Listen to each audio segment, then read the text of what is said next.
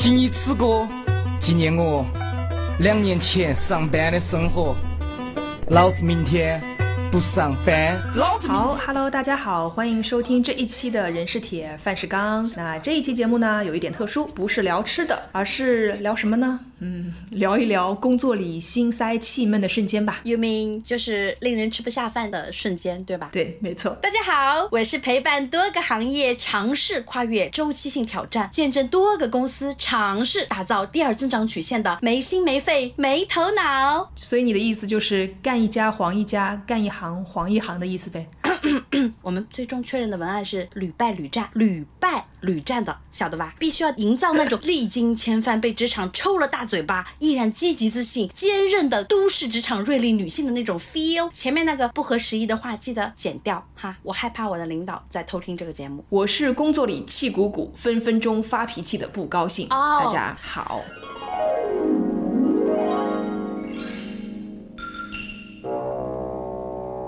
小朋友，你们俩叫什么名字？给大伙儿介绍一下，好不好啊？他叫没头脑，哼，他呀叫不高兴。什么？叫没头脑和不高兴？欢迎欢迎，就是那个表面如沐春风、优雅微笑，冰山之下，哎，我的妈哎，自己一个人生闷气，憋死的喽，二是的呀。对，你知道这个特别好笑，就是我们以前上班嘛，就要接工作电话，对吧？然后基本上就是接工作电话的时候和挂了电话是两副面孔。接工作电话的时候就说啊，好的好的啊，好，哎，好好好，谢谢谢谢王总或者谢谢周总。一挂电话就我操你妈！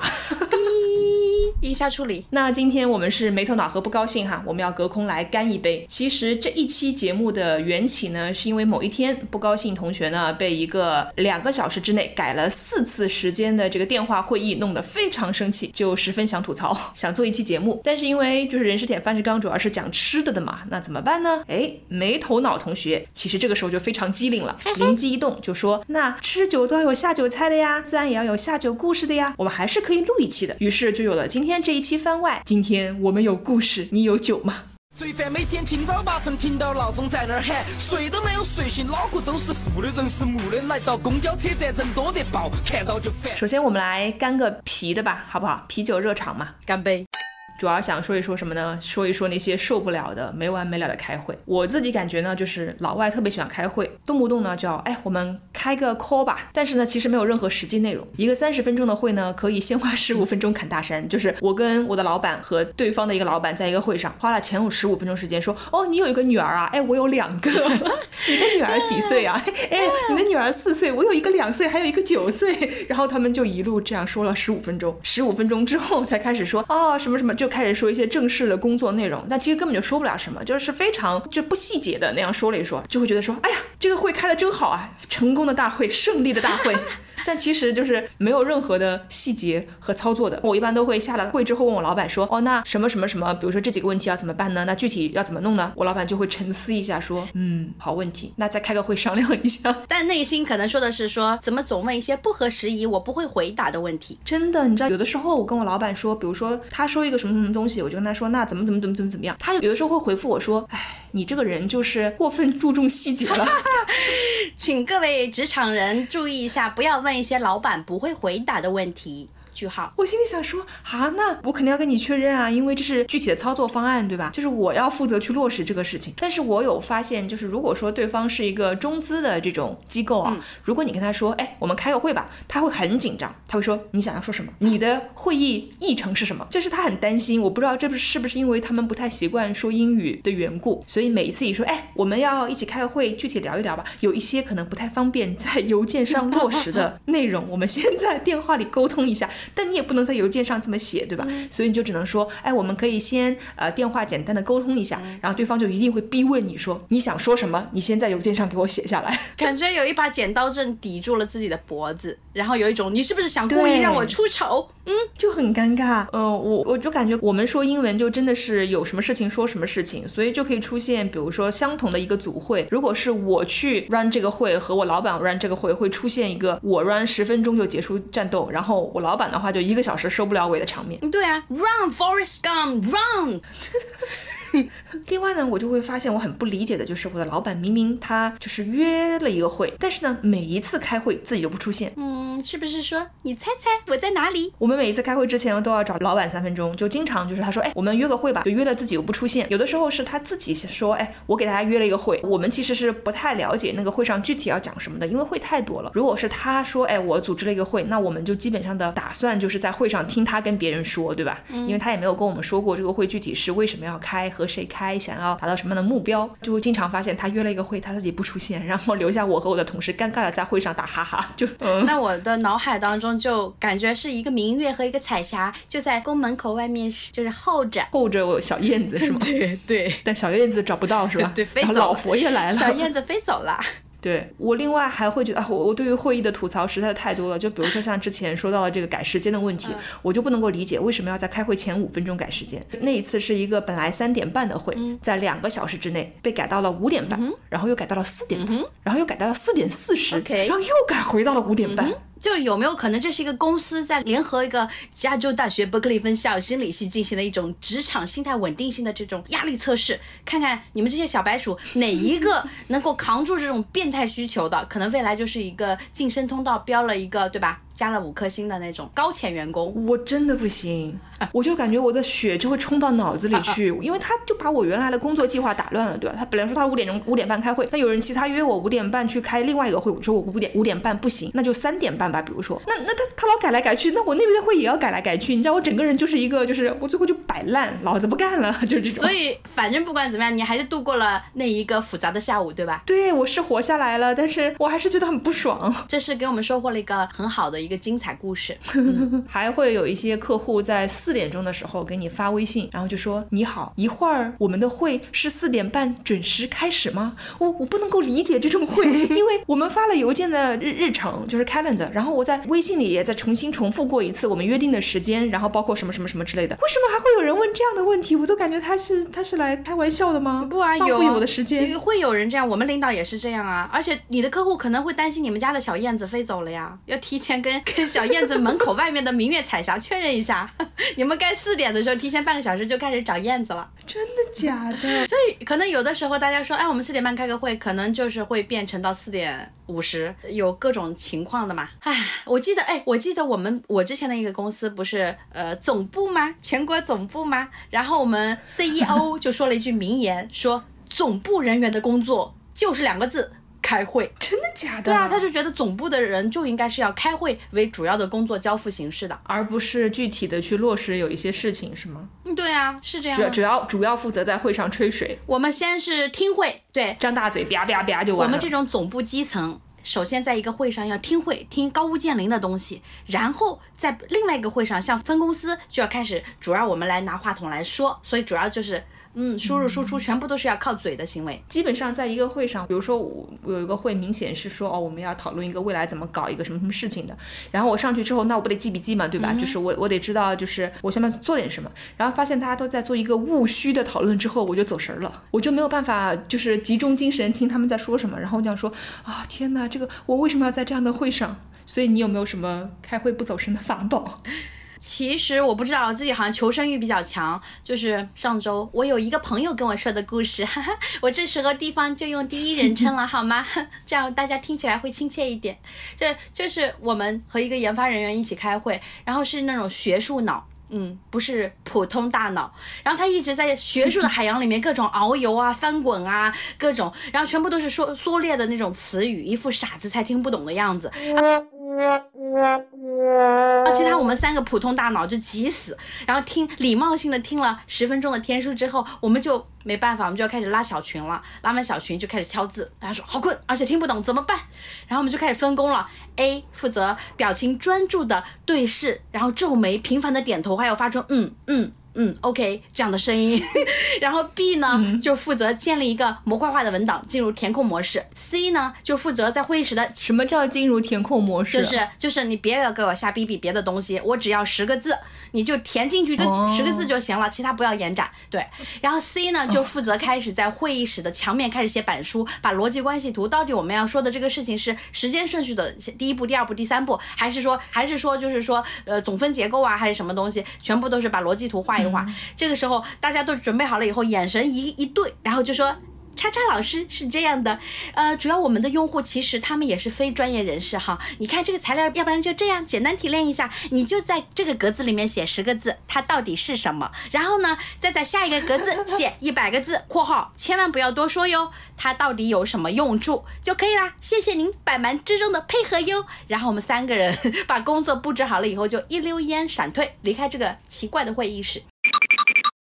哎，我觉得这有点像，就是大学读书的时候，老师会，就我们有遇到过一个老师，专门喜欢听了大家的这种案例分析啊，或者是这种小组讨论之后，就会说某某某，你拿一句话总结一下。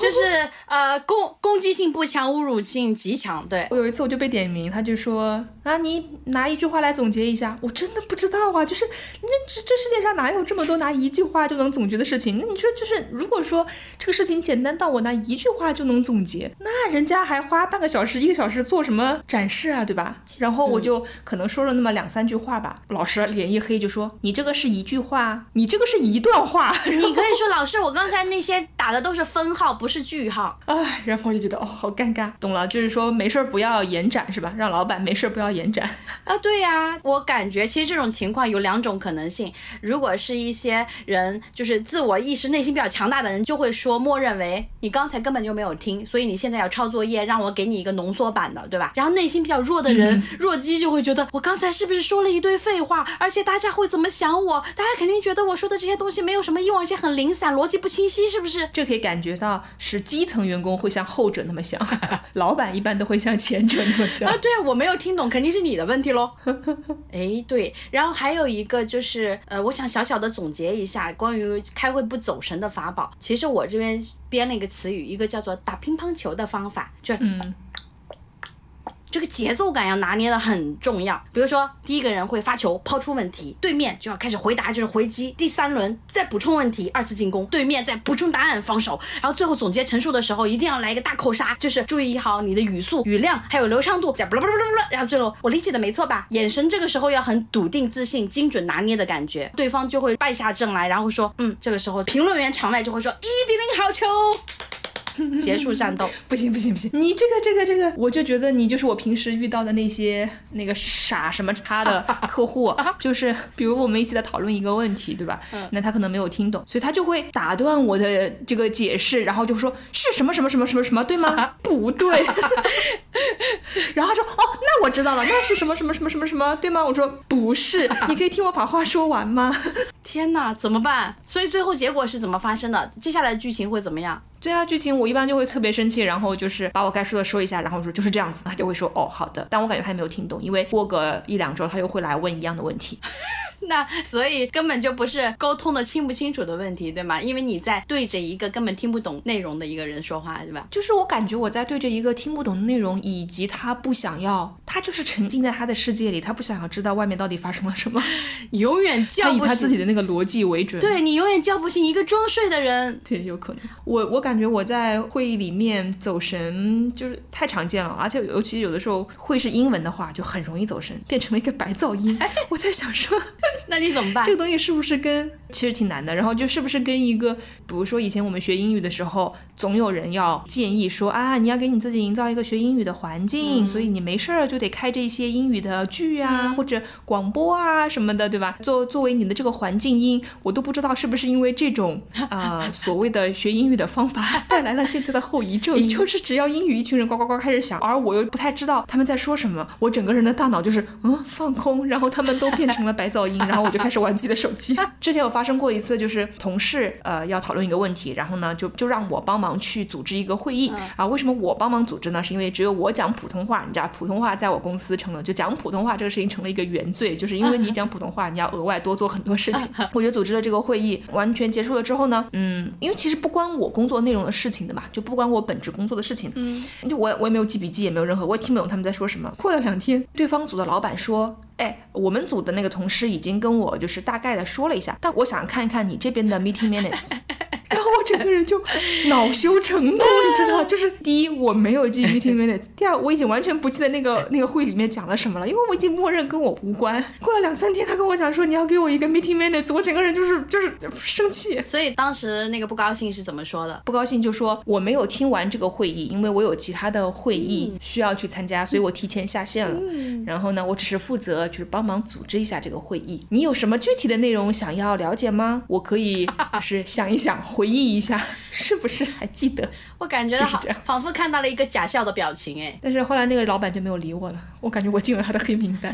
总体还是很有礼貌的，可以借鉴这个话术。嗯哎呀，我发现我就是我比较来劲的，就是跟同级别的人开会 会比较有办法。但你说就是跟客户啊或者跟老板的时候，确实是很难的。那我还有一个方法，嗯就是拉牛绳的方法，因为有的时候开会的时候很像是牛儿在山上吃着青草，然后聊着聊着跑偏了的时候嘛，你需要把它悬崖勒马，就把它勒住。然后我们一般的都会这样子，对方开始已经砍大山的时候，我开始用一种眼神对视、关切、假装好感兴趣的眼神和对方对视五秒钟以上。然后他刚说完那个很嗨的点，他准备倒下一句话的这个气口啊，注意你的窗口期只有零点三秒钟。这个时候你用积极肯定快乐的音量接上去，对对对，没错。我们还是回到今天的话题吧。你看到没有？前半句他以为你很捧场，然后很想继续，他不会抢你的麦。然后你拿到了麦之后，你马上就夺到大家的注意力，然后快刀斩乱麻，完成话题的切换。他完全反应不过来，我们已经开始从辅道又重新进入到主主道了。我我觉得这个跟同级比较有用，跟上级和客户就比较没用。对，而且你还需要表情管理。如果是视频会议或者线线下会议的话，你的表情需要一直都会有一种端庄感、端庄礼貌感。嗯，嗯千万不要露出窃喜的表情，是吧？窃喜还有厌恶的表情，还有有的时候你不注意的时候，你的就是那个翻白眼的这个白眼已经翻了一半儿了，请大家注意好管理。真的，我我真的经常翻白眼，就是完全就是我感觉我有的时候你这个情绪上来了，你就已经破罐子破摔了，我就不想表情管理，老子就是让你看到，老子不高兴。对嘛？因为你本身就要不高兴嘛。然后还有一点就是很很容易犯的这个错误，就是你忍不住找到你的一个真正的好朋友，跟他开始对视，然后发出那种冷笑，就是半边嘴角上扬的那种，就是那种看看现实有多荒唐那种表情。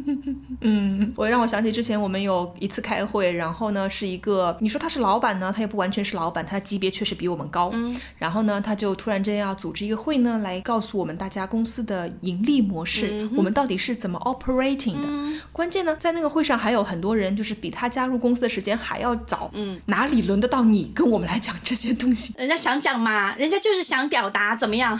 对，然后由于他等级比我们高，我们就也不能说什么，就是大家就是应应和着呗，就就去开会了。他居然就是在那个会议室里拿起了一支笔，在白板上开始，就类似于教你同学们一 加一等于几，等于二。你看这个算术就是这样完成的，但是但是他就是那种叉了个腰啊，一只手拿着笔，另一只手叉着腰，就就以为自己是大学 professor 的感觉。我当时就觉得我就受不了了，然后那个会我真受不了了，然后我整个人表情就管理完全失控，我就在会议室里拿了一个会议室里的白纸和铅笔开始画画。呃，会有人发现吗？有啊，我的同事都发现了。他说你也太明目张胆了吧？我觉得我还挺那个什么的。就我虽然画画，但我也听他说的东西，对吧？嗯。我时不时的会问几个特别尖锐的问题，告诉你我没有不再听你的，我只是 you know 有有更重要的事情要做。即便如此，我在画着画，我还是可以提出一些尖锐的问题。嗯。天哪，你好像那个学生时期的那个不听话看小说，但是所有的题目又都会做的那种好学生，真的令老师很反感哎。啊，反正我那个同事应该也觉得我很反感吧，就我很讨厌，我很讨厌别人教我怎么做事情。就是关键是你如果真的是我这个领域的前辈，对吧？嗯然后你讲的东西又有道理，我觉得 OK。那你又不懂我在做什么，你就管好你自己就好了，不要管我。但是对他来说，那是一个很重要的一个 moment，因为他想要做 professor。I know。调，天子牙地子脚，你还让不让人活？堵车本来已经够烦了，你唱你们吧婆。那这就是我们啤酒开过胃了，我们下面就直接上白酒了啊！我们要挑战一些嗯尖锐的话题，比如说和老板的关系。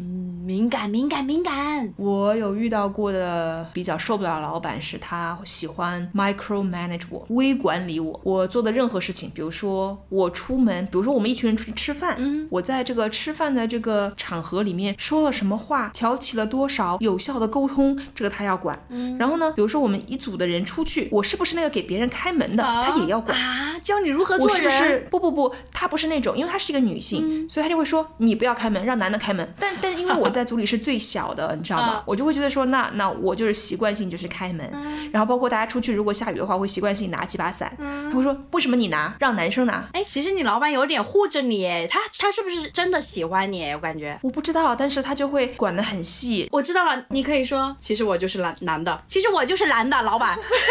你就很难呐、因为男的也都是老板呐、你不可能拿了伞说，哎，老板你拿一下伞。老板，快帮我撑腰，and 撑伞。对，然后呢，他那个时候很喜欢说我英文的邮件，呃，写的不行，不清不楚。但我那个时候已经是一个工作了五年的老人了，你知道吗？就从来没有人说我写的邮件有任何问题。嗯，但他就会说你的邮件写的不行，然后他就会坐到旁边说，你告诉我，就是比如这封邮件你到底想表达什么意思？我就说我想表达的意思是一二三，他说不，这不是你想表达的意思。然后我就啊，他就说你再想一想，你想要表达什么意思？我说这就是我想要表达的意思啊。他说不。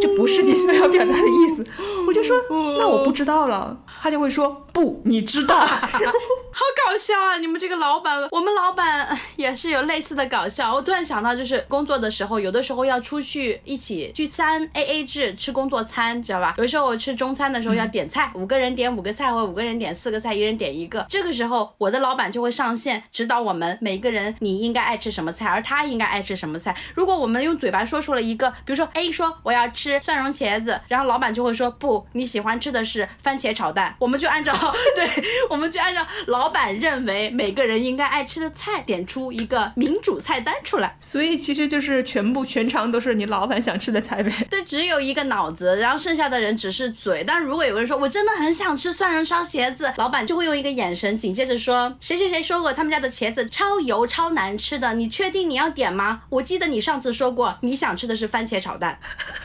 哦，对，好吧，对，所以也算是嗯，对，那我觉得跟老板出去吃饭这个挺难的，就是比如说我跟之前的老板，就是我刚刚说到这位老板去出去点菜，他就会说你点个菜，然后出了我就看考那个菜单，题了姐妹我不认识啊，你。哦，对对对对对，出考题了，我就看那个菜单，我就真的不懂啊，上面都是什么墨西哥啊，什么那种西班牙，你知道，就是我看着他，我就说没事儿，我就说你们点什么我吃什么就行，他说不行，你要点个菜，天哪，我我我就不知道点什么，可能他想让我点一个主菜，我点了一个前菜，嗯他说啊你给我点一个这样的菜，然后我就。不高兴被卡住了脖子，同志们。对，然后我就想说，好烦啊你，就是所以要现场撤回吗？就是老板，我现在撤回还来得及吗？我想重新选。关键是，就是你当时真的想知道知道什么吗？我我真的是不知道，我就是真的完全看那个菜单是无语的。然后我就说，老板，要不我就尤尤其是在那种 还有还有些外人的场合，特别想问他，我我有悄悄问他，我说我我可以拿手机查一下这个单词是什么意思这个就是要食指抓地嘛啊！这个时候你可以说 waitress 过来一下帮忙。？Surprise me！可以吗？告诉我一下你们餐厅主推的是什么东西？他肯定会推一些贵东西嘛，然后你就会说啊，那就选第二个就好了。你管它是什么，你就说我要第二个。刚才你提到那个，嗯，就行了。但是你知道，他其实每一次对于他让你做的每一件事情，都是对你的考察。比如说这次你跟他出去吃饭，你点那我其实跟他出去吃饭，我一般都是看价位来点，对吧？就他点一个什么样的菜，我就在他那个价格的菜底下选一个比他便宜的就行，或者跟他一样的价格。彩霞感满满，彩霞的心理捕捉的非常准确。关键是这个事情是最后是会被 review 的，就是他会他会给你回顾的，他会说，哎，你看，我知道你是一个就是非常实在和质朴的这是你为什看你出去？点菜，你也不会点那个 最贵的菜你点了一个就是一般贵的菜，有被羞辱到，包括有的时候我去出被冒犯差的时候，对，有被冒犯到。我出去出差的时候，比如说选酒店什么，他他给了我四个选项，那比如说什么四季啊、嗯洲际啊，我哪儿敢住？然后我就选了一个其中里面可能稍微稍微便宜一点的。他马上就是在后来会给你 review，他就会说啊，你看我知道你还是一个非常实在、非常。踏实的一个人，质朴的对就是你看你你也对你也没有选，你也没有选最贵的这些酒店，你就选了一个比较啊、价格合就适中的什么什么什么。然后想说，那如果我真的选了最贵，他要说我什么？他就不高兴了吗？直接。不是，就是我感觉他好像是在一直在搜集一些证据，然后引导到一个他想要结论的方向上去。哎，对啊，然后我就很紧张，天哪，好尴尬又好气，怎么办？对，非常生气。其实我工作已经十年了嘛，哦，但是我的领导依然在把控我的日常话术，但是我已经就是修心修的还不错，你知道吗？我现在已经像呼吸一样的自然了。他会各种各样的地方说不，你不要说，嗯，大家好，你要说各位伙伴大家好之类的，就会给我改话术，你知道吗？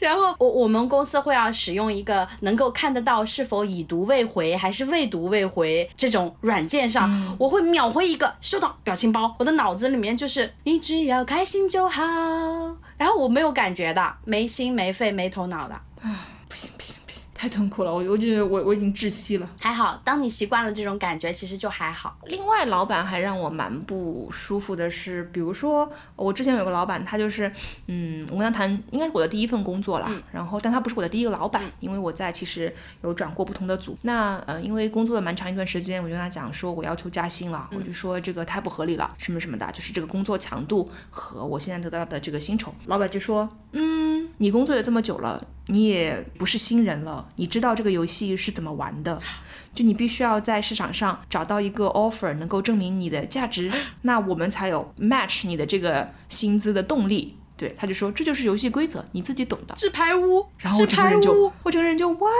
对，后来我就找了份工作，然后我就离职了。就发现老板，我去听你的话去找了，然后确实给的还挺多的，我心动走了。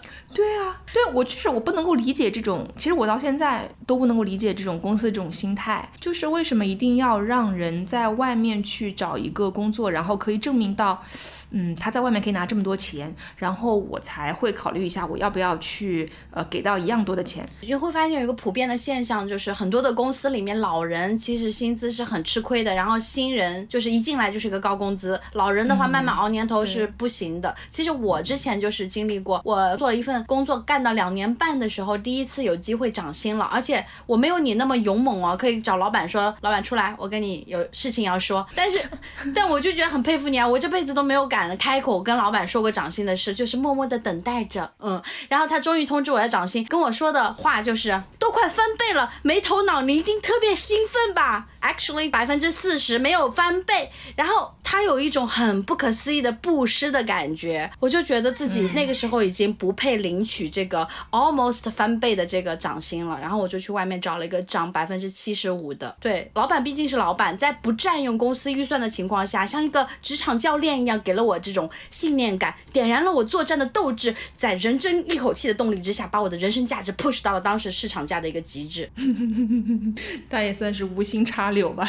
对，就是感谢领导的、老板的教导。但我其实也不是说，哎，突然之间就说老板你出来，我跟你谈谈。也是，就是每一年会做一个，呃，所谓的回顾嘛，就是我们叫 performance review，就是看一下你做的怎么样，然后评个级，然后看看有没有涨薪，年终奖是什么样子。他们就很喜欢说，你看看这个市场外面环境已经这么差了，嗯，就是你你还有一份工作，你难道不应该感到骄傲，感到 就是感恩吗？天哪，就是感恩的心。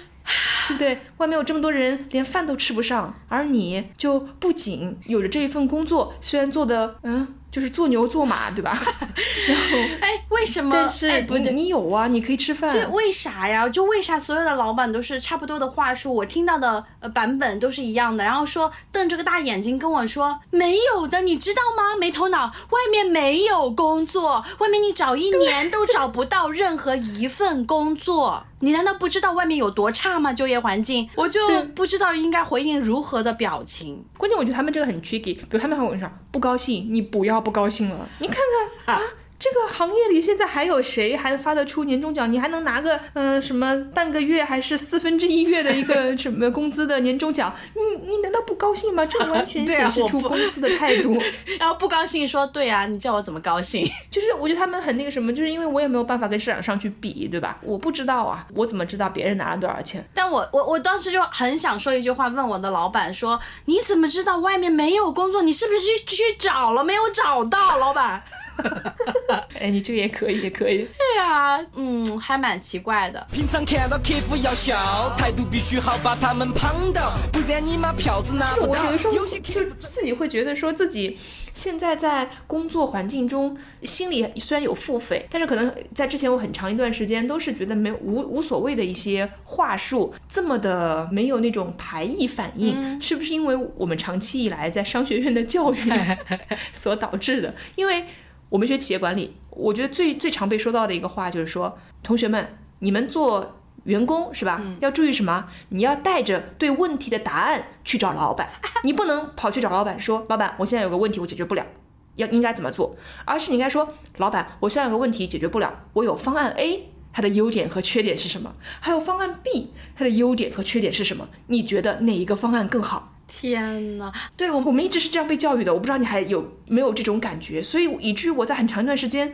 我就觉得啊，我不敢去找我的老板，呃，聊我不会的东西，因为我自己也给不出答案。那他怎么能给出答案呢？我要带着答案去找老板啊！我跟你说，我有一次，我一直也是这样的，很很奴性的，一直到我遇到了我的同事是天仙女，我就跟天仙女说怎么办？那个老板会说你们为什么一对这个问题一点想法都没有？然后天仙女马上就说，马上跟我说是老板有问题吧？他作为领导层，连这个问题的大方向都不给我们，他是自己该做的事情没做到吧？然后突然就觉得说他当。时说话的时候又带着圣母的光环，然后然后就觉得说好，我不信书本那一套了，我还是信天仙女的吧。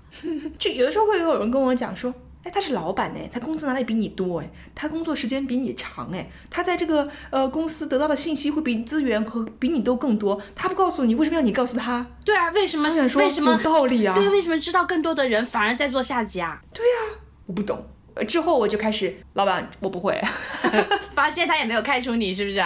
没事啊，就是不需要为难自己啊。那老板搞不定，搞不定，然后你来吧。不，老板会说，呃，我也不会，还是会说，我告诉你答案是什么。嗯，老板会说，我们讨论一下，开个会吧。那说明他也不不怎么会啊。唉，又要开个会了。嗯。另外就是，我感觉我们就是在学生的话语里，还有一个就是，就作为一个好员工啊，你就是要在没有资源的情况之下出色完成工作，在资源充足的情况之下完成工作，谁都可以做到啊。你怎么样才能够显示出你的与众不同？就是你要能够在啊资源匮乏、不那么全面的时候把这个事情完成了。我也觉得这个是 bullshit。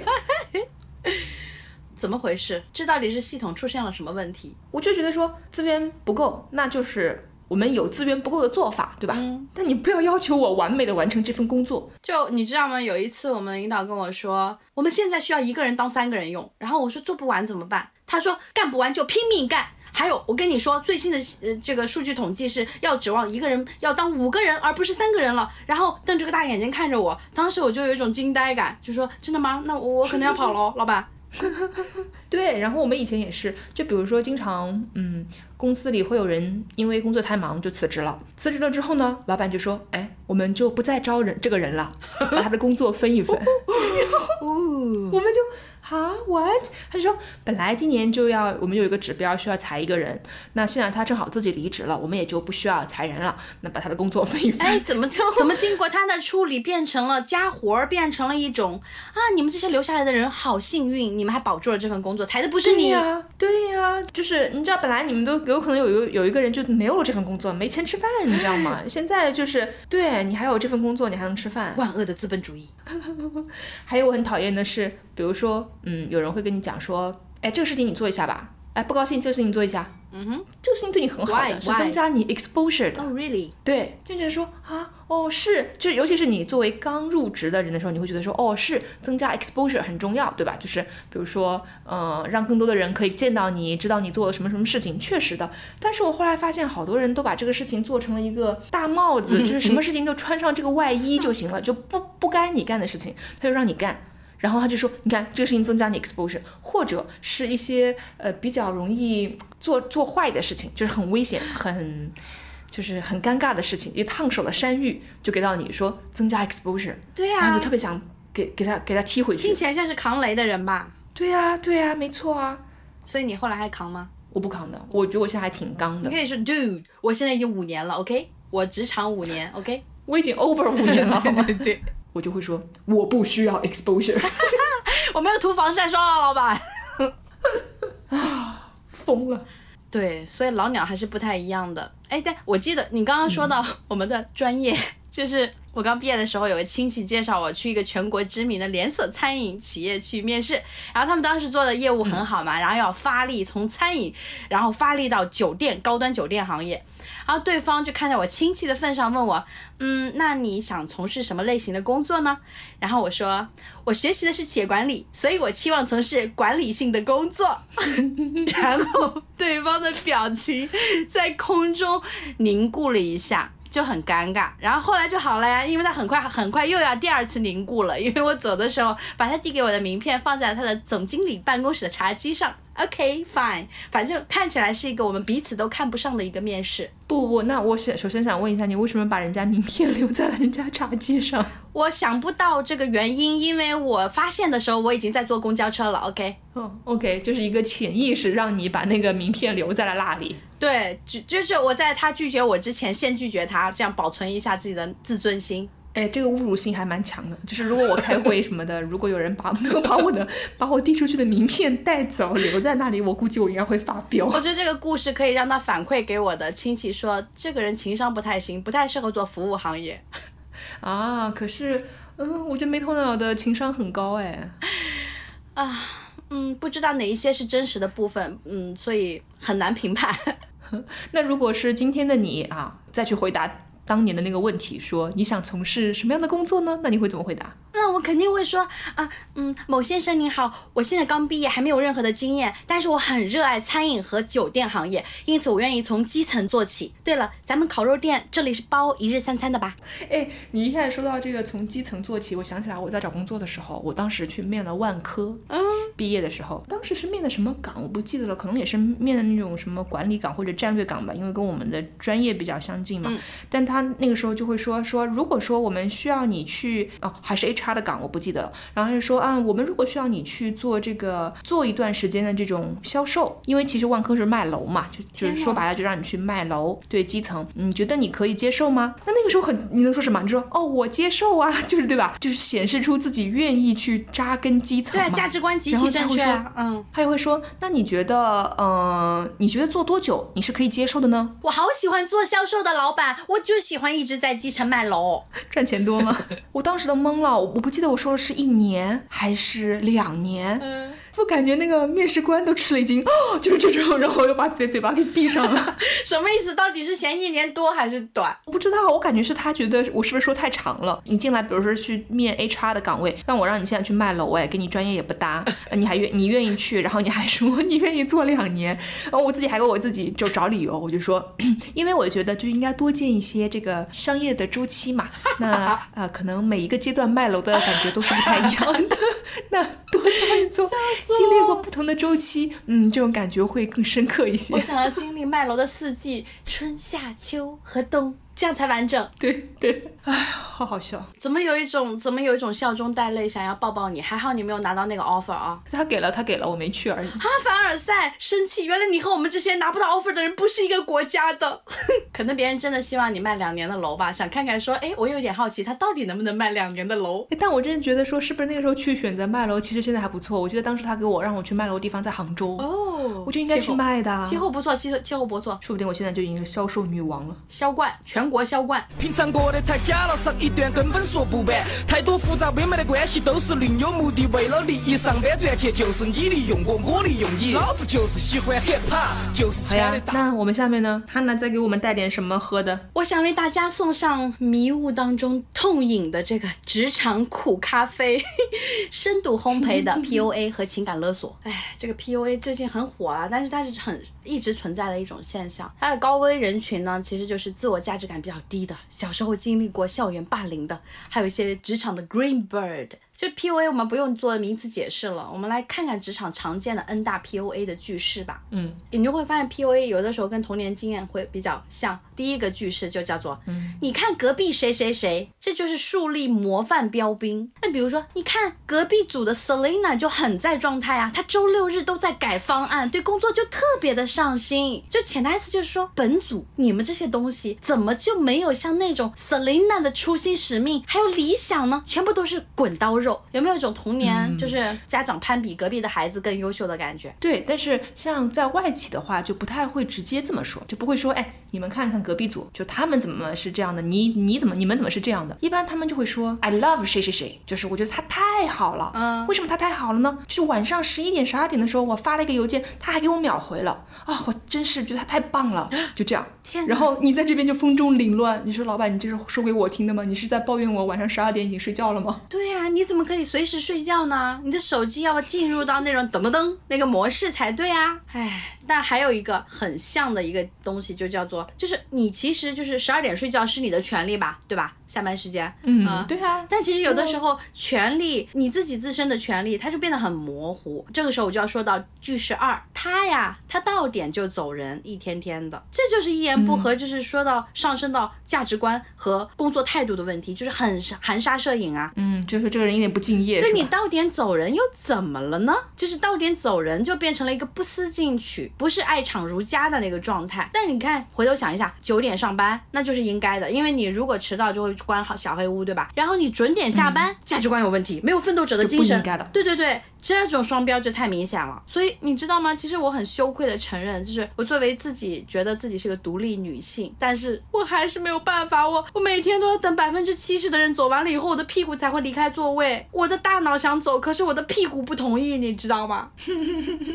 哎，那我很好奇，如果每一个人都这样想的话，岂不是你们就永远不能下班了？啊，对啊，我有一个我有个同事，然后他去了新的地方，然后去新的地方，他的老板就跟他说，不要把外面那些奇奇怪怪的这种卷的这种负能量带到我们部门来，就提前打了预防针，嗯就是超级好啊，就是整个组的氛围，就是真的是要靠人人来营造，对我现在基本上都是到点前一个小时就走，这样也可以，就是因为本身我上班就会比他要求的上班时间早，那就那我就会对我就自己就会说，那我就提前走。不知道你有没有签过？我居然是签过一个，就类似于叫什么弹性工作时间的这样就是没有加班费这回事，对吧？呃，第一是没有加班费，第二呢是他可以要求我在任何时间，如果公司有要求，我都需要上班。嗯，比如说节假日或者是平时的下班时间，他是可以有这个权利那。法定那法定日期他让你工作会给你三倍工资吗？我不知道，那就是没有喽。就因为我没有在法定的这种节假日工作过。但是你应该有在晚上八点以后，在家里的小电脑打开了以后工作，对不对？有啊有啊有啊，其实有的时候周末也会，但他会说的很委婉，他不会说，哎，我现在要求你做一个什么，他说，哎，有空你就看一下，没空啊也没关系，但是明天早上八点之前就要，好 bitch 啊，这种 bitchy。对吧？所以就是你自己选择喽。哇，这个这个时间点卡的很恶心，就是说其实也不着急今晚了，明天上班前给我就好。对，没错，就是明天八十八点之前就要，就是就可以了。就是嗯，你自己享受你的这个周末，就是安排好你自己的生活。这其实这个话说出来的时候，第一个伤害的是说话的人。我们一定要让这样的人在听节目的时候，自我的去保护一下自己啊、不要经常说这样的话出来。嗯，对 对对，还有一个句式三是这样的，嗯，你这个东西做的很好，但是哦，你方不方便？假装就是接着你那个案例就很像，就是他象征性的来肯定一下你，但是是先扬后抑，然后呢是假装很商量的感觉。就像我们隔壁组有个可怜的实习生妹妹，她在下午五点接到一个需求，要去当天晚上做个方案，而且人家还在热恋期，在谈恋爱哦，每天晚上都要约会的。然后八点半的时候，他把他加班了以后交给领导。然后领导马上十分钟之后就跟他说，这个方案做的不错，但是还有十处要微调，你看方不方便？今天晚上就是呃十点半之前再改一个版本出来。就是看你方不方便今晚。一般的老好人牙缝里说不出那个不方便三个字啊，然后那个妹妹就哭了呀，对对对对那个妹妹后来就哭了，然后就走了呀，然后人生就越走越顺畅啊，道路越来越宽广啊，然后就结婚度蜜月的照片我看到晒在朋友圈，就是很 happy。啊，这有一种树挪死人挪活的感觉吗？对，他的牙缝没有办法说不方便，所以他就走了，所以然后他就自由了。嗯，在这一点上，我非常敬佩我工作之后的遇到的第一任老板。怎样？对，她是一位女性，但是我觉得是跟外企的这种氛围和包括在新加坡的那种职场氛围可能会更有关系一些，不一定套用国内就合适哈。但我觉得她简简直就是树立我人生的这种楷模，就是她的老板跟她说，今天晚上要做一个什么什么什么东西出来，你可以吗？然后她就看到老板说，我不可以，呃，因为这是我的下班时间。但是如果你一定要我做，因为我们关系好，对吧？你让我做，我还是可以做给你。不过你欠我一杯咖啡，就是你明天要买一杯咖啡给我，那我今天晚上可以就是加个班给你做出来。那个老板想就说没事，那就明天再做吧。哦，还是还是一杯咖啡吓住了老板。哦，我我觉得也不是，我就感觉这只是一个说辞嘛，对吧？但是就是说，他让对方知道我做这个事情，我下班时间做这个事情，不是一个就是一个常规，或者你你不应该期望我每一次都能够这样做到。那我第一，它取决于我愿不愿意，我可以有权选择愿意还是不愿意。如果我愿意的话，就证明我帮了你一个忙，所以你得给我一些东西。天哪这，这个人我觉得还挺好的。这个人就是他在职场混的还好吗？就是我光听这些大挺好的大逆不道的忤逆的词语，我都感觉有点在冒汗了，我都好害怕后面他会遭到惨死啊！没有啊，非常好啊，升官啊。很好很好，那太需要了，这样的故事请以后多分享分享。嗯，我我就觉得这样是不是打工人才有未来？就是对因为如果对如果每一个人都不反抗不说什么的话，那就是你就越来越被剥削呗，然后大家底下在底下卷来卷去的卷呗，对吧？就是我比你更卷，这样老你给老板下班工作两小时，我给他工作五小时，就这种，我是觉得他那样的才比较比较好吧。然后包括他当了老板，就后来他往上升，升了大概两三级之后，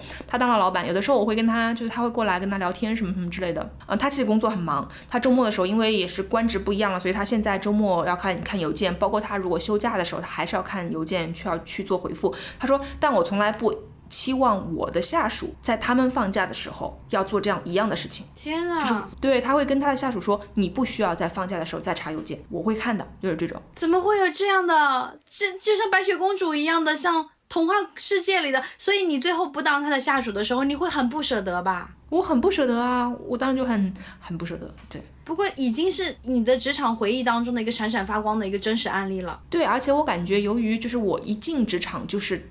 他是我的老板，他是我的第一个老板，我人生的第一个老板，以至于他 给其他人设了一个太高的一个标准，所有的人之后都不太及格。就 是你你起调子起高了，一开始对，嗯，就是心里有被舒服到，对，心里有有被这个故事疗愈到，然后疗愈了一下之后，我就可以继续再说虐心的东西了。这是第四个我要分享的那种句式，就是就是审讯盘问的这种智商测试的这种句式，叫做“你有在听吗？请你复述一下我刚才说的话。”就我 我之前有有短暂的在大厂工作过呃一段时间，然后每一天大概是十五到十六个小时都在上班或者上下班的路上。然后当时我的老板说了一个很经典的：“没头脑，你有在听吗？你刚才眼神涣散了，我看到了。你现在复述一下我刚才说的那句话是什么？” 然后我当时就是我长这么大，没有人跟我说过就是侮辱智商的话，就没头脑只可以我自己说，不能你真的觉得我没头脑。然后我已经没有办法复述了，我感觉我对着他，我的眼神涣散的情况下，我的我一直要张开嘴巴就会开始流口水，然后发出阿巴阿巴阿巴的声音。哎，那你最后怎么办？你有复述吗？我没有复述，我就好像就是让空气静止三十秒钟，我什么都不说，就是看着他。对哎，那他呢？他就是那种失望的那种，唉，算了，你继续把这个东西对，是吧你这你这个没头脑的，把这个东西继续再抄抄一下，然后再怎么怎么怎么整理好 meeting minutes 给我这种。但他是其实对大部分人都这样吗？每对每个人都要这样吗？不，我感觉是因为我看起来比较好欺负，嗯可能是因为我看起来比实际年龄要年轻好几岁，可能引发了一些没有必要对对对的打压，对我觉得会的，会的。还有一个就是说，我想补充，就是整个会有一种就是激发内疚，他会说整个团队因为你，整个项目都因为你的这个问题，巴拉巴拉巴拉巴拉停摆，无法按期交付，隔壁组会怎么看我们？老板会怎么看我们？我们团队排名靠后，因为你的这个失误，我就想说，对啊，我就挺普通的呀，老板你应该知道我有几斤几两，能做多大的事情吧？你把这个东西分工给一个不靠谱、不胜任的人，是不是也有老板的一部分的问题，判断力的问题？嗯，我的大脑就是普通大脑，对得起我的交付，其实就 OK 的。但是老板就尝试要凌驾着这个，想凌驾在这个上面，然后就是告诉你，我太失望了，你太令我失望，以及你造成的，就是 你周围一群人就会要受到惩罚这个结果。确实挺 PUA 的。我因为我现在这份工作刚开始的时候，嗯，啊、还没有过试用期，老板就说搞拉了一个大项目，我一听那个项目就不靠谱，你知道吗？我就想说不想参加，就是就是我可以在项目里，如果需要我做什么就做什么，对吧？但是我不希望跟这个项目有过多的瓜葛。结果呢，老板就说我们得给这个项目找一个 Owner project leader，、就你吧，不高兴。我当时就 啊，我当时就盯着我的老板说，老板你确定吗？我我还没过试用期。真的要记在我的试用期的这个 performance 其中的一项吗？然 然后老板就白了我一眼说啊就是你了，然后我就哦所以我们这个项目完成的怎么样？没有那个项目就没有下文了，黄了，对，大家不要把黄的老板自己也忘了对，了。把这个不要把这个黄的的这个道理原因扣在不高兴的头上，否则不高兴会更加不高兴对我会很不高兴。啊。哦，哦你说的这个老板强压的事情，我又想到另外一个，就是老板会通过你传递一些他自己不想传递，因为他传递的话就会很惹人讨厌的事情。比如说，我的老板会私信要求我拉一个会议，那个会议是在下班前的十五分钟开始要开一个一个小时以上的会议，但他自己不发，他不发，对，是我得是要会议邀请人，对，所以我就很无语。关键就是说，但是大家也不傻呀，难道不知道？难道不知道开这样的会是不是不是你的意思吗？但是我是一个靶子呀，大家的嫌弃的脸是给我看的呀。然后更讨厌的是，这是一个重复出现的循环会议，比如说一周要连续好几天，然后都是这个样子。所以我我中间真的是，嗯、没有办法，就当时我没头脑也不高兴了一下，然后在被嫌弃完了以后，在这种无形的压力之下，好像第二周我给大家每个人都买一杯咖啡，天呐！赎罪，对，就嗯，还挺艰难的。哎，啥子都不算，要凭哪点儿看不惯？这个地方已经够不自由了，你让我咋个办？那有没有什么破解之道呢？可能的破解之道。破解之道，咱们也象征性的列了几个，但是管不管用是完全不负责任的。我们有几个破局的心法，我们讨论了一下。比如说第一个心法呢，就是要用没头脑来化解不高兴。其实很多的时候就是叫做不要走心，就很多时候你就觉得天哪，离大谱，离大谱的时候呢，你就可以不走心，快速的回复，不要让自己去思考去琢磨，你就直接回复成熟的表情包，表情包里面有好的，OK，收到，内心没有任何的波澜，对。你还自己来不及反应和酝酿和发酵的时候，你已经发回这个，就你已经回完这条消息了。你要区分他，但我是会反复咀咀嚼的耶，我就是就算我回复完了怎么怎么样，我我，但是我有的时候还是会想起来，想起来之后我还是恨得牙根儿痒，然后我就上头，我难受。可能那个时候你需要做一些 keep，就是让自己的肌肉酸痛。对，这是一个可可以可以落地的一些实验，对吧？嗯嗯，还可以。对，你要区分两个东西，一个东西是他说的话是什么，以及另外一个东西叫你认为他其实想说的话。我们只关注于明确的需求和明确的问题的解决，不要太关关注于别人怎么看你，因为你本身就名字的潜台词对啊啊什么的。对啊，你名字就是不高兴啦，那你就更加要不要走心了。他没有说这件事，那哦我就没有听到。对，就是我有一个特别很不爽的，就是因为我是不高兴嘛，嗯那就是大家就这边就是你开始呃开会什么之类，包括开呃开个电话会议啊、见面啊什么，大家肯定都会问第一句是 How are you today？我一般都会说啊 OK 了、i m fine，good，、嗯就是虽然我就算说 good，我都是那种要死的样子，good。然后呢，有一天呢，我的老板突然间跟我说说，你知道吗？隔壁组的某某某哦，每一次就是我跟他说 How are you today，他就会跟我说 Great，他会说 I love it，呃，就是觉得好好啊，就是元气满满，怎么怎么怎么怎么怎么。然后我当时心里就愣住了，你是在说给我听吗？你是觉得我、每天的就气势太不够高昂吗？就是我们的 PUA 第一条，就你看隔壁家的谁谁谁谁超好，对，然后呢，关键呢，另外一个同事有一天也是也是老外来的，就他就说 How are you today？然后我想说，那我真的不好啊，我每天有很多屎要吃啊，我很烦呐、我就说 Yeah，I'm still alive，就是这种，就我还活着，但估计跟死也差不多了。他就会说啊，他说我真的是不知道，就是哪一天我才可以从你 回复我这一句话的这个回答里听到啊。I feel so good, I feel great。然后我想说，啊嗯应该永远不会了吧？见到你我就不高兴。嗯，我一见你就不高兴。哎，就是我听过一个说，就是这这个呃，不知道是不是的哦，就是说英伦风格的人会会说会回答这句话叫做 not bad，就是就也、也不也不坏，就大概也就这样吧。嗯，但是一些夸张夸张的民族和夸张的呃国籍就会说 great，就是对，不能够接受，跟 great 不是一国的。就我发现我我能感受到你的老板其实内心有呃攀比的怨妇的这种感觉很明显。其实某个角度上来说，他也是一个值得同情的，他连一个 great 都获获得不了哎，你就是不给他，对，你就说老子就是不给你 great，我就是 just so so。哦，好，我们就说第二个，第二个心法就是声东击西，出其不意。我经常对吧？因为我自己不太老实，所以经常被抓去小黑屋谈话。有一次我就是有 一次，老板因为我连续迟到，对，连续迟到之后，就在迟到的第三天就开始抓我去小黑屋谈话了，然后说了我身上的三大问题、三大改进的期待。然后，然后呢，他说完了，叭叭叭叭叭完了以后，我就您说的问题，我觉得全部都是事实，嗯，句号。就是完全的接收，但是并不说后对臣服当下，然后并不说我会努力的改进，或者是这是最后一次这样的，后面的承诺完全不说哦。然后我全部的认可之后，我说你说的全部都是事实，我全部都承认，全盘接收，句号。然后老板就是卡住了，他以为我要狡辩对吧？但是我不狡辩，我都收了，都都全部接收了，百分百确认。然后老板就就说，哎，怎么回事？我本来是要继续你第二个回合的一些词语都准备好了，可是你你竟然就是一个堵在对这了一个拳头打到了棉花上，他没有反弹。然后老板这个时候空白了三秒钟，他不知道不知道接下来该怎么聊的时候，然后我就知道了呀，我马上就说，我的耳朵听到我的嘴巴说出了一句话，说那您再夸夸我呗，最近这段时间我身上有哪三点您是觉得比较好的呢？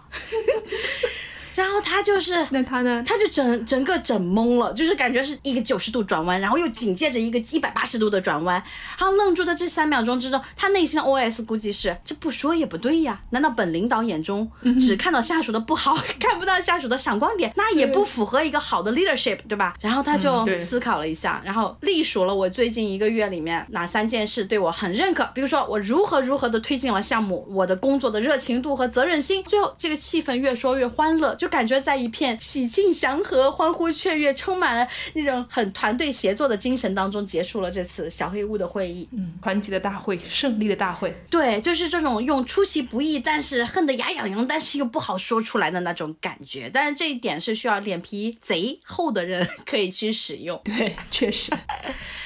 啊，还有一种，还有一种更更难的，就是化敌为友。化敌为友这个东西，就是你还记得之前我提到，就是让我眼神涣散，让我就是把我刚才说的话再 repeat 一遍的那个领导吗？嗯，后来就是他离职之后，我俩都从那个公司离职了之后，我们俩就意外成为了很好的朋友。有的时候，哦真的吗对我们喝酒的时候，我会经常学这一段，大概已经学了十次以上了，来控诉他。然后他每你是祥林嫂，对他每一次都不好意思的挠头尬笑，然后咬牙切齿的说：“我料想到你是一个容易被 PUA 的人，但是却万万没有想到日后会跟你成为了朋友，真是人算不如天算，我好活该，我受到了现世报。”所以对这个点就是这非常难的。然后事后我们其实有仔细去沟通啊，沟通很多的话题，包括童年是什么样子啊，然后现在的困境啊，养孩子的情况。后来我就了解到，其实他不是天生的，就是要 PUA 儿，他不是那个，他其实他当时也承受了很大的压力，因为他的上级在疯狂的 PUA 他，然后一直要结果说难听的话，对，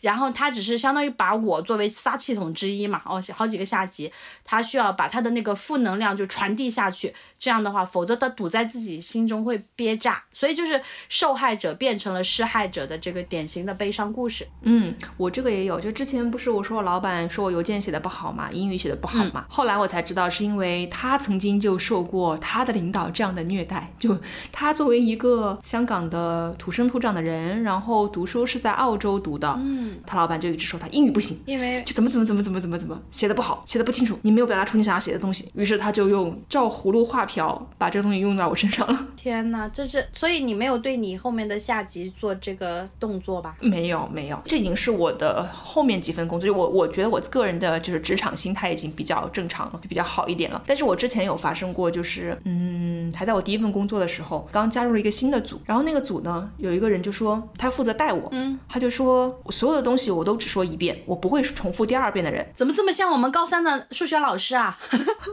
关键是这个刚去到一个新的组，然后系统啊，然后包括处理的东西啊，都完全不一样嘛，所以你其实根本就没有什么概念，尤其是当你说第一遍的时候，是根本没有概念的。所以呢，就有一次他说完了之后，我第二天又去问他，我甚至都不记得这个事情说过，然后我就问他怎么怎么怎么样，然后他就非常大声的在我们那个嗯、呃办公室那一层就说这个东西我昨天说过啊，你的笔记在哪里？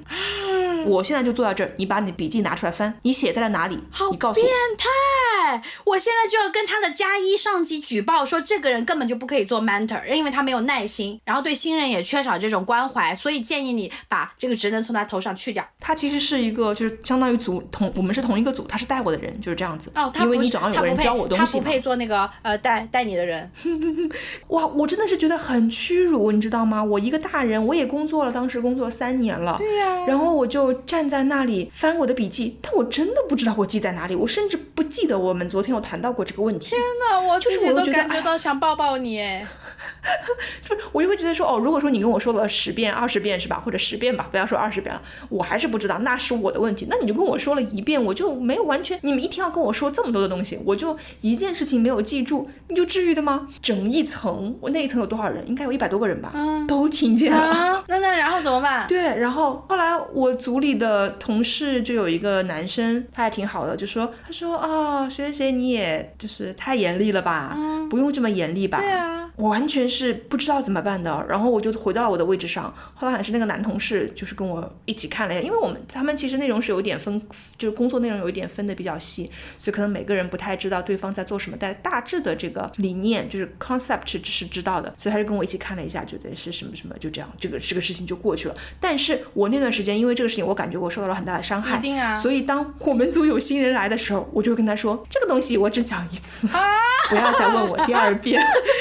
呃，我刚才想跟你说，不过当他们嗯问我第二遍的时候，我还会说的。嗯，我刚才想跟你说这个故事，我想我想要加一个那个评论，叫做你看这个小姑娘挺厉害的，她刚一来就把那个她的那个资深一点那个人搞得像个小丑，而且在一百多人面前把她弄得像一个小丑展示出来。好尴尬，好尴尬。对啊，就职场新人是很需要得到一些抱抱和关怀的。对，所以我感觉所有成为职场老油条的人都要善待职场新人，不要开他们的玩笑。好啊，真的呀，就是，哎，我我就觉得我现在有个小的 tips，就是给给新人的话，就是呃交朋友、知心的朋友很重要啊，所以一特别要记住，你刚刚入职的第一天，主动和你打招呼，以及第一个给你阳光微笑的人，对吧？第一个找你一起去吃饭的人，，对对，中午吃什么？要一起吃吗？就那第一个很重要。然后还有就是不要轻易的否定自己，就是你一定要反思说，对啊，一莫名其妙被骂的时候，其实职场的新人有一点像是小孩和家长的那种关系嘛，哦，小孩经常莫名其妙的就被贴标签啊、评价啊什么的，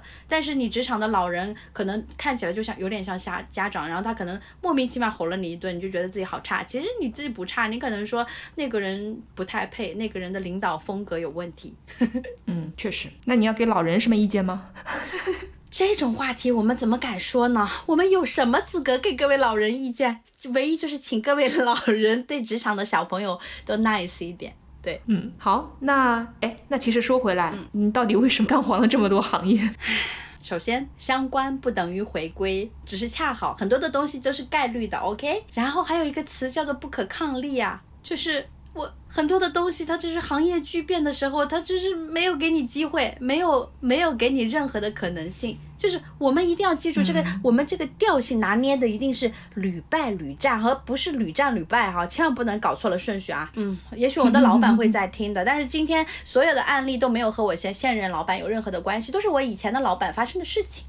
好，那我们就祝愿大家在各种可能出现的不可抗力当中，实现明天会更好的愿望吧。不上班的时候，老子觉得这个才是我。平常不晓得那个虚伪的人他到底是哪个。当然，如果你觉得职场令你消化不良、吃不下饭、委屈难过了，可以加入我们人是铁饭是钢的听友群，用美食和搞笑段子抚慰您的内心哟。好了，这就是这一期的人是铁，饭是钢的番外。我是不高兴，我是没头脑，拜拜。拜拜。啊吧啊吧啊吧。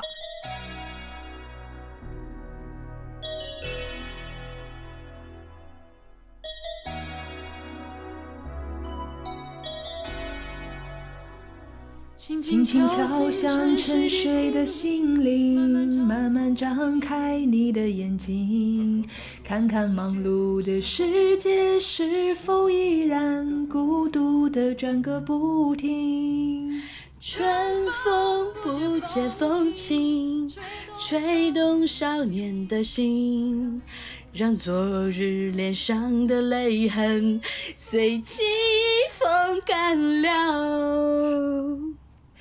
抬头寻找天空的翅膀，候鸟出现它的影迹，带来远处的饥荒、无情的战火依然存在的消息。云山白雪飘零，燃动少年少女的心，是真情融化成音符，倾诉遥远的祝福。一起来，唱出你的热情，伸出你双手，让我拥抱着你的梦，让我拥有你真心的面孔。让笑容充满着青春的骄傲，为明天献出虔诚的祈祷。